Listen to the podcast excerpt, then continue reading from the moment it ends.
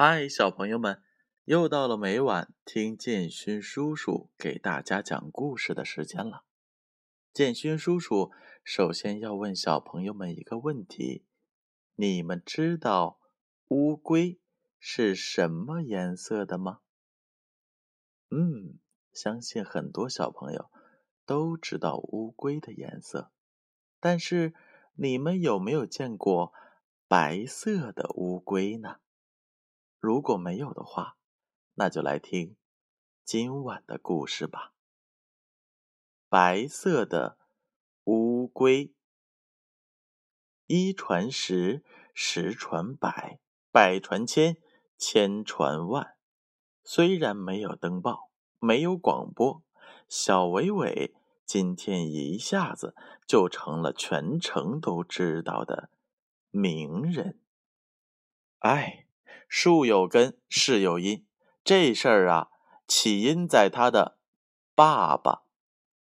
昨天，小伟伟放学回家，见爸爸坐在沙发上，他连书包都来不及放下，就用双臂搂着爸爸的脖子说：“爸爸，爸爸，这次出差回来了，有什么好东西给我呀？”“喏，爸爸。”朝铅筒一指，哟，铅筒里有一只小乌龟，正在里面爬来爬去。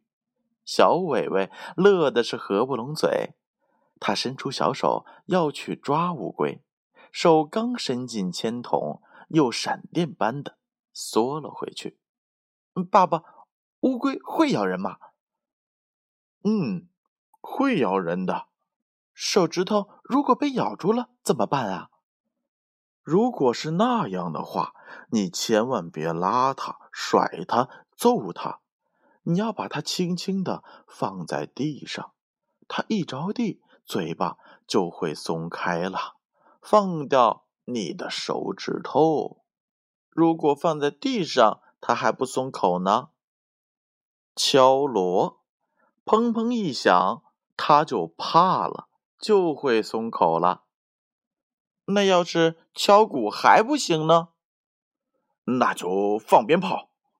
小伟伟牢牢的记住了爸爸的话。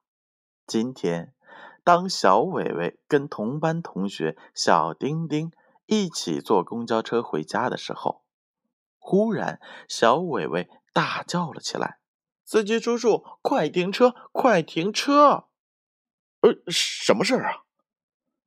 乌龟咬到我的手指头了，正巧公共汽车靠站了，车门一打开，小伟伟头一个就窜下了车。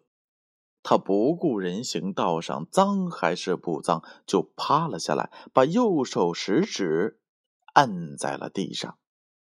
咦，乌龟着地了，但还是死死的咬住小伟伟右手的食指呢。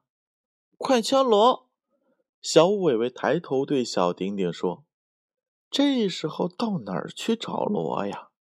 幸亏一个好心的阿姨从家里拿来了脸盆，锵锵锵锵的就敲了起来。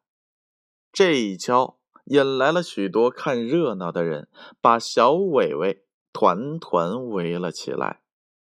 哎呀，光敲脸盆还不行，那乌龟一直不肯松口。咬的小伟伟好疼啊！你这十指连心呢！啊，快放鞭炮！小伟伟记起爸爸的话，大声喊道：“多亏一个好心的叔叔从家里拿来了一串鞭炮，噼噼啪啪的就放了起来。这一放，招来了更多看热闹的人，是里三层外三层，把小伟伟。”团团围住，许多骑自行车的人都跳了下来看热闹。没一会儿，连汽车都开不过去了，交通是彻底堵了塞了。鞭炮是放光了，那乌龟竟然还不松口。这时候，小伟伟是又疼又急又羞，汗如雨淋。不知道怎么搞的，他自言自语起来：“怪我不好，我不该在小丁丁背上画乌龟。真奇怪，小伟伟的话刚说完，乌龟马上松口了。那乌龟在人行道上爬着，看热闹的人跟在乌龟后面看着，连人民警察也没办法把看热闹的人给拉开。是啊。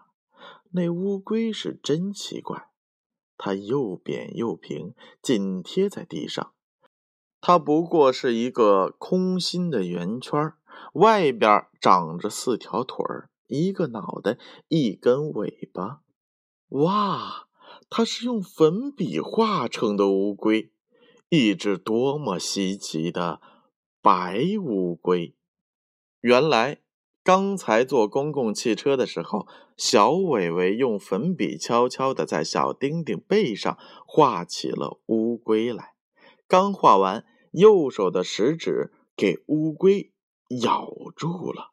那白色的乌龟沿着人行道爬进阴沟，爬进了下水道，不见了。一传十，十传百，百传千，千传万。虽然没有登报，没有广播，小伟伟一下子成了全城都知道的名人。吃一堑，长一智。从这事儿以后，小伟伟再也不敢在同学的背上乱画了，当然也不敢在桌上、墙上乱涂。一气了，小朋友们，故事讲完了。你们是否也有拿着画笔，或者是油笔、铅笔、钢笔，在小伙伴的背上、桌上、地上画东西呢？如果有的话，可要小心喽。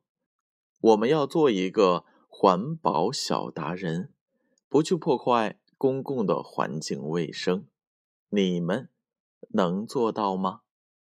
好，那接下来我要点名了：极乐、赵健、诗阳、诗琪、熊宝宝、多多、恩豪、小不点儿、小明、帅帅、谭帅、蕴涵、子阳、子欣、香香、文琪、文言、志沁、志恒、志明、雅婷。月月，好了，名字先点到这儿，让我们明晚再见。子欣，香香。